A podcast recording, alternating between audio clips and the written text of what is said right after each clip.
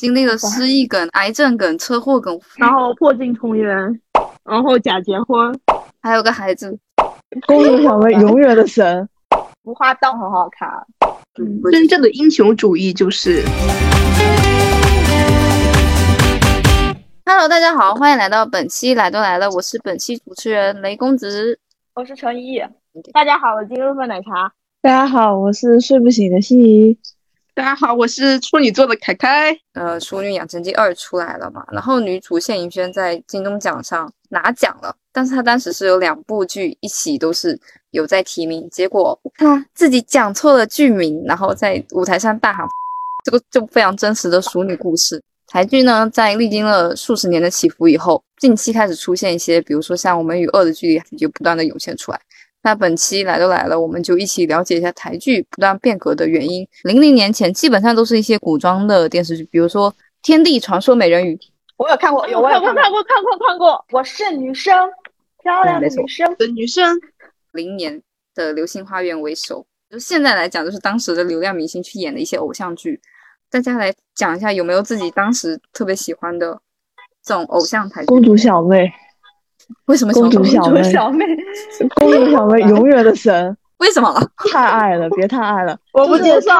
它实现了我就是小时候的这种梦想，就是至今为止还在幻想，就是我是否是其实是个这种现在灰姑娘是吗？就是突然间有一辆车开到你面前，说：“小姐，我要接你回家了。”哎哇！然后还有四个王子。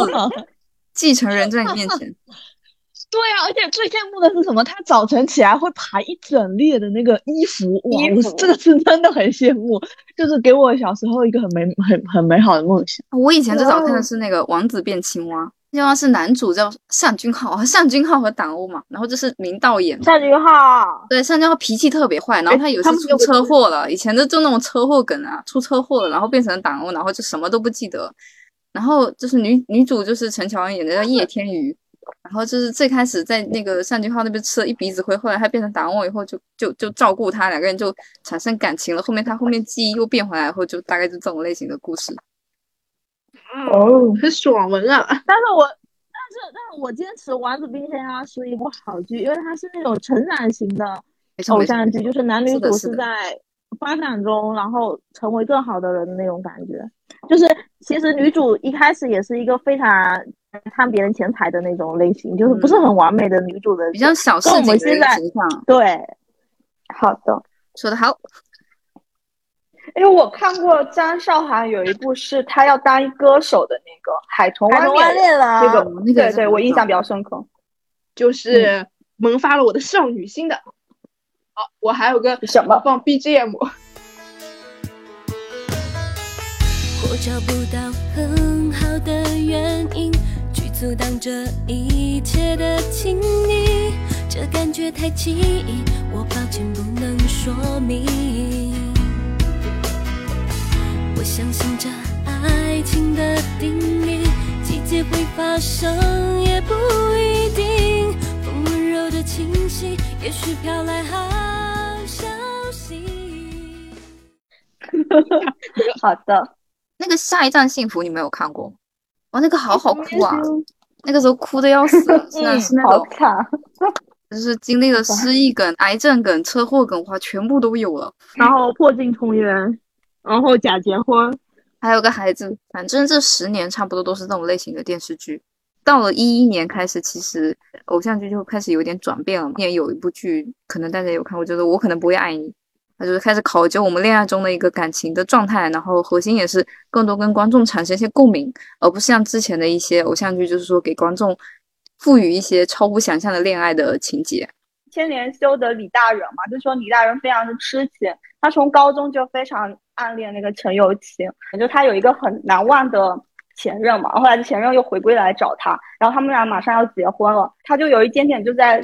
思考就是我真的爱他吗还是什么？他妈就有告诉他，就是说，就是两个人不是一直要靠烂的。他就说，你看我跟你爸吵架了，那你爸就会走开。他知道我需要一个情绪的疏导，但是他等会马上就会来安慰我。他说一定要人两个人要形成默契，要想清楚，然后你自己要想到你未来跟这个人的相处会变成什么样子嘛。然后这个是有让我当时有触动到，我可能不会爱你，会更多看陈幼卿的工作状态。他他不三十岁嘛，就非常的积极和进取，然后遇到呃问题，他敢于据理力争嘛。然后他就说这是三十岁带给他的嘛，值得现在女女生去借鉴的嘛。然后这就是我会觉得突然间才剧从以前的那种小女生状态，转变成一个女性思维和女性的一个。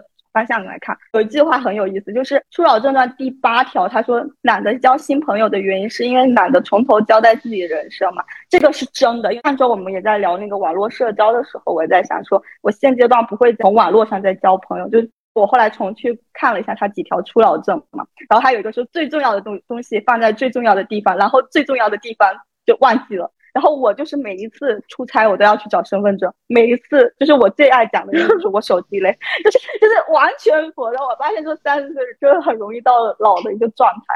就喜欢就我可能不会爱你，就是他带给我的是这些。反正那我看完《恶作剧之吻》之后，我就接受不了李依晨和别人组 CP。你这是人生领悟吗？真的是。从一三年到一八年。这一段时间，就台湾电视剧进入一种比较低潮的一个阶段。同时期在台湾收视率比较高的作品，基本上也都是其他地区的引进作品嘛。然后本土口碑比较好的就只有呃杨丞琳的《荼蘼》，然后还有一五年的《有一个台词我记得很清楚，没有什么比跟你吃完饭更来的重要。然后这是第一集的剧，怎么能这么会表白？嗯，他这个风格就比较不一样了。然后一五年还有一部年代剧《一把青》。这部口碑还挺好的，对，很好看。这部是口碑。介绍一下《一把青》吸引你们什么？就看《一把青》的话，应该同期要推荐大陆剧一个叫《战长沙》，就是要看完这看《一把青》，两个都是那个时期的一个故事。《一把青》是改编自白先文先生的一个作品，叫《一把青》，然后他讲的是他讲的故事，差不多是就是抗日战争结束中间，我们还有国共这个中间内战起的。这个中间一个时间段，那个时代的飞行员其实是就是人人体炸，就人体炸药，这个都，所以他们每个人只要上上天都会写一份遗书。主要故事是一个女学生叫朱青和一个飞行员郭整的爱情故事，他就有自己的情绪的一个变化，然后他们都很聚焦到一个小的一个事情里头，就是这个飞行队的，呃，飞行队的队长大队长和大队长夫人，小队长和小队长。夫人，还有一个就是还即将进入这个飞行圈子里头的一个年轻的女大学生和一个年轻的飞行军官的故事。它其实三对三对爱情故事，三个女的，三个三个军人的故事。那不是哭死片段，他拍的很客观和真实，就会觉得说，嗯，台湾在这一块的历史上和或者说在写这个编剧上，还蛮尊重整个一个发展史。B 美学的是。就是之前我们讲的这些电视剧，更多就是在电视上播放。然后在台湾的话，其实从一八年开始，逐渐融入台湾的一个嗯电视剧的一个产业。然后这里就不得不提典型的让我们产生转变的剧，叫做《我们与恶的距离》，是一九年，对一九年的一部台湾电视剧，社会现实的故事做背景剧。那主要就是核心考究了善与恶，那好人与坏人之间的标准。每个人物的形象都非常鲜明，很立体，它也是一个人物群像的一个大故事嘛。从一场无差别的杀人事件衍生出来，几个家庭之间不同立场和不同参与者的故事。贾静雯演的这个家庭，她是演受害者的妈妈，对受害者的妈妈。然后她跟然后她，然后她又是个新闻工作者，对她跟自己的丈夫都是新闻工作者。然后还有就是儿子杀人，然后父母亲就不能出现在公众面前，牵连。对，就加害者的家庭。没有一个爸爸妈妈要养一个杀人犯，杀人犯，这个是我最触动的片段，就那个妈妈。然后还有就是帮死刑犯，就是这个杀人犯做辩护，然后就受尽大家的谴责，对，泼屎。对，就武康人演的那个角色嘛。嗯，就会觉得蒋静雯又可怜，想要就是公开，然后去揭露这些，是以受害者的角度，又同时呈现了一种施暴者的感觉。对，那个角色，就他给的利益就是说，到底是说。事情发生了，到底是说我们要想的是预防呢，还是说同样以恶意去施暴给别人？还有是如何更好的面对接下来的生活？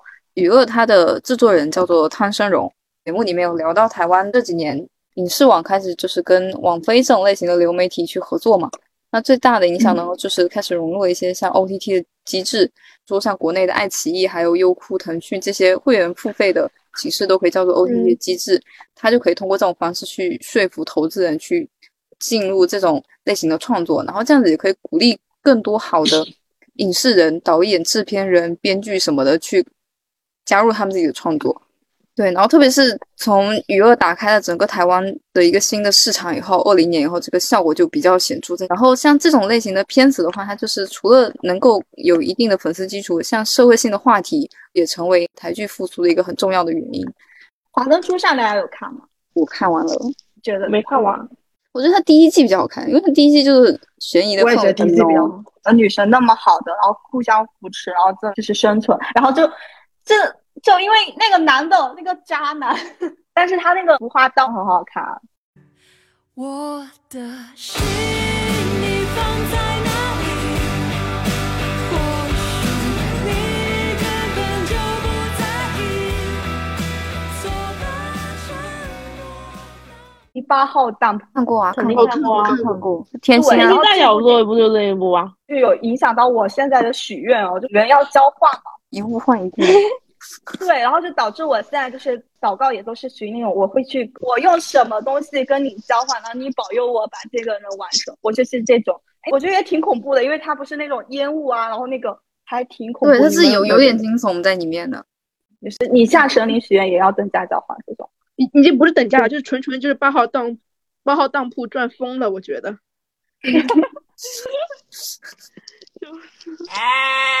最新的电视剧《他和他的他》，对，像这部是徐伟宁主演的，蛮沉重的。他初中由于被自己很喜欢的一个老师性侵了，初中这段经历其实是根据一本书，就是房思琪的《初恋乐园》去改编的。嗯，然后他父母也很疼爱他，甚至还有个非常呃爱他的弟弟啊，双胞胎弟弟。弟弟，哦，然后但是呢，在他碰到这种事情的时候，他跟父母讲，父母的第一反应，就特别是他的父亲的第一反应是你有没有做什么事情，或者就是你不要没有做什么乱讲。完美受害人是不？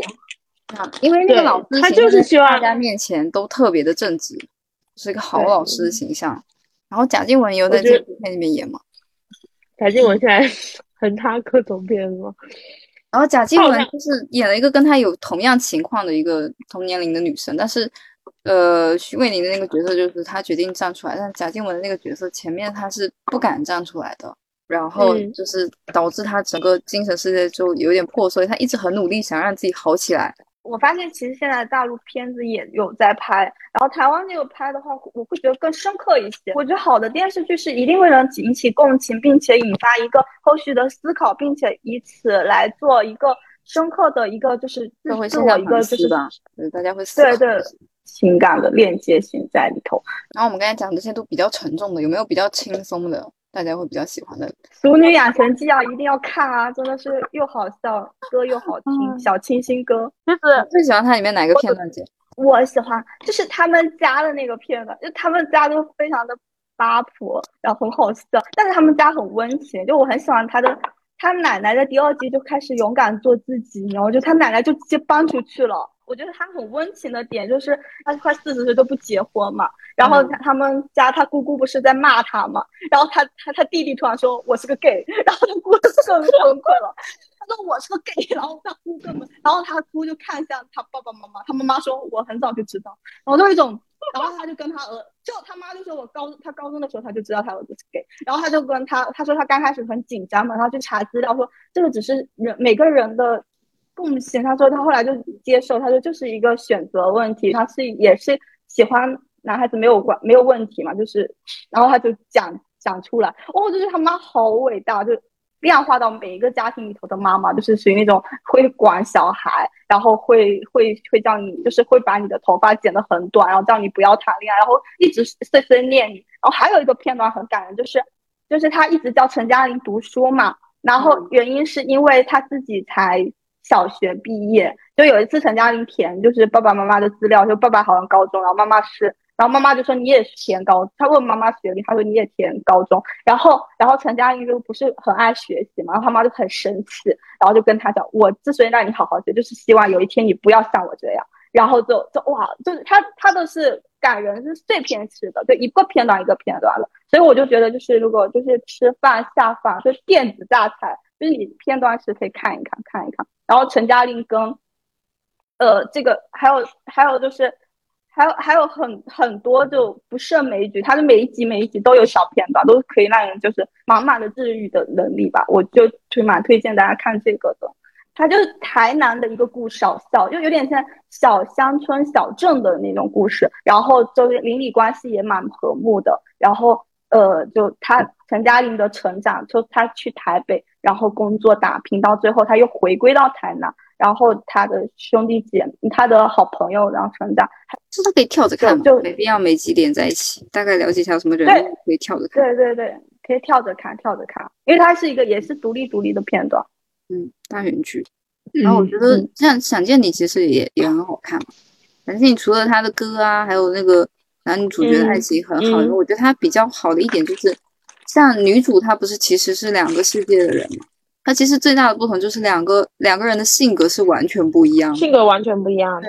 嗯，华宇轩跟陈韵如，华宇轩真的性格很好，对他也比较有，就是勇敢的表达自己，但是蛮乐观。就是男二的存在，就是为了证明像陈韵如的那样的女孩子也会有人喜欢的。是，就肯定是会有人喜欢的，但是可能对于我自己来说，就是我从他身上，因为我以前也是会很容易消极的想一些事情嘛。然后以前人家跟我说说不要那么消极的时候，我有点接受不了。我想说，为什么你觉得我这个？就你感觉不到我的痛苦是吗？你会这样、嗯？也不算痛苦，就是我觉得说会这样消极想是很正常的。我觉得人生很多时候就是比较不开心是大部分的一个情况。然后我看完《想见你》以后，就会觉得说，嗯，他的积极吧，他就是他的一个快乐。我觉得说他是接受这一切，然后再去面对这一切，是很好的一个事情。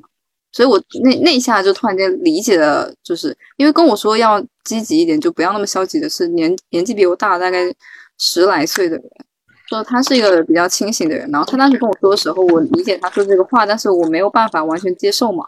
啊，其实我算是看完《想见你》以后，然后开始比较哦，开始比较懂得了，真正了解他跟我说这句话的意思是什么。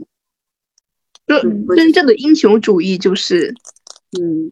了解了生活真相之后，还热爱，就热爱他。嗯，对，是刚才你给凯凯鼓掌，嗯，鼓掌，鼓掌，鼓掌，名言，名言出现了。想见你，只想见你，未来过去，我只想见你，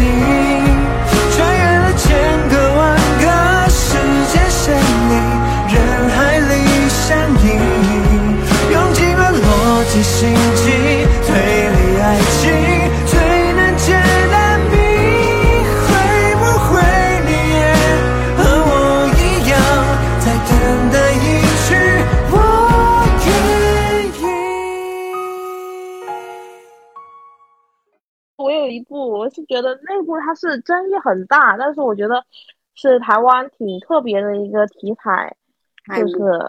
嗯，想见你，他自己的团队又后面又做了一部叫做《无神之地没有雨》，就是他是讲，嗯，怎么说呢？他是讲天，就是天气的，关于自然灾害的事情。然后讲到了自然灾害里面，他他们那个语言很很好笑，就是他们他们他们是有神论的，你知道吗？就是有很多很多个神，然后每个神会有不同的名字。嗯，然后，然后，然后他们那个神的名字的那个，就是用他们台湾哪个地方的方言，然后叫的名字。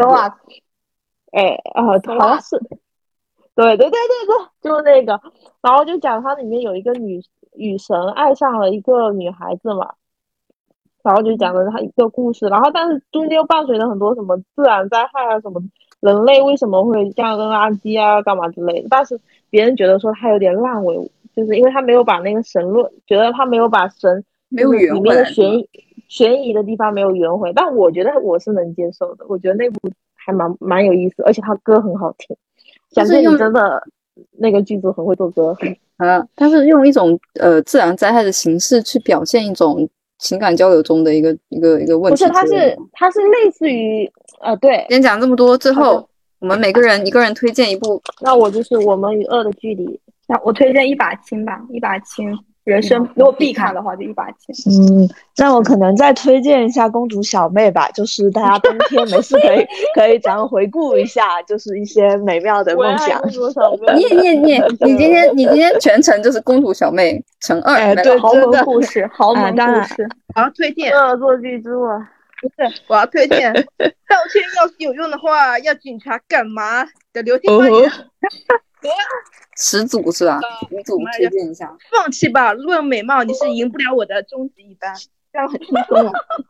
终极一班，我还以前也看终极一班也是非常经典。哦，终极三国好看很多，就是欢乐一下嘛，看着欢乐。